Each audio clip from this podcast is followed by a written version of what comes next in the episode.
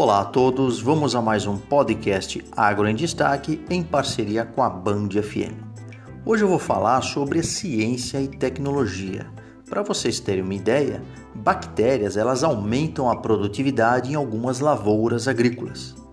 Inclusive já existem uma série de pesquisas realizadas com diferentes rizobactérias, que são aquelas bactérias que atuam na raiz, e demonstram que alguns micro-organismos podem ser muito importantes aliados da agricultura.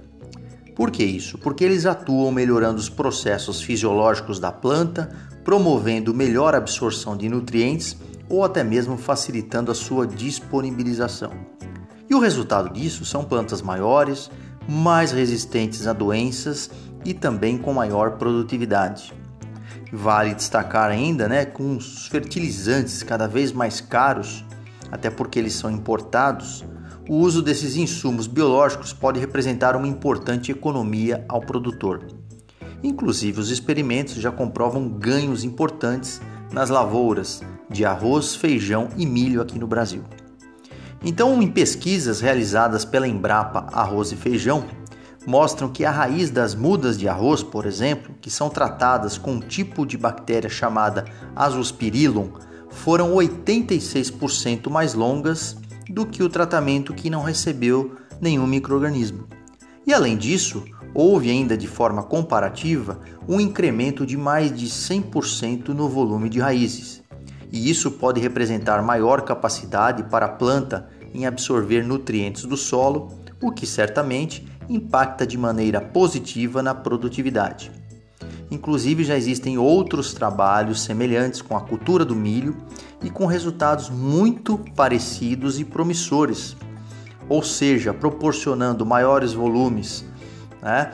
não somente a questão de valores de comprimento, diâmetro, mas também massa seca das raízes, além da massa seca da parte aérea e da massa seca total.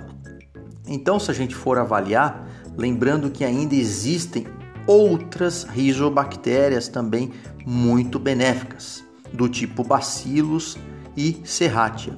Ou seja, a importância da pesquisa, que gera cada vez mais o aumento da produtividade e consequente redução dos custos, a importância da economia de quem produz, lembrando que, é claro, né, graças à nova e sempre sensata ciência que nós temos dentro da Embrapa, que é a nossa empresa brasileira de pesquisa agropecuária, e viva a Embrapa então e viva a ciência. Muito obrigado a todos. Acompanhe as nossas podcasts e também sigam no canal Produtor com Valor no Instagram. Um agro abraço, professor Omar Sabag da Unesp de Ilha Solteira.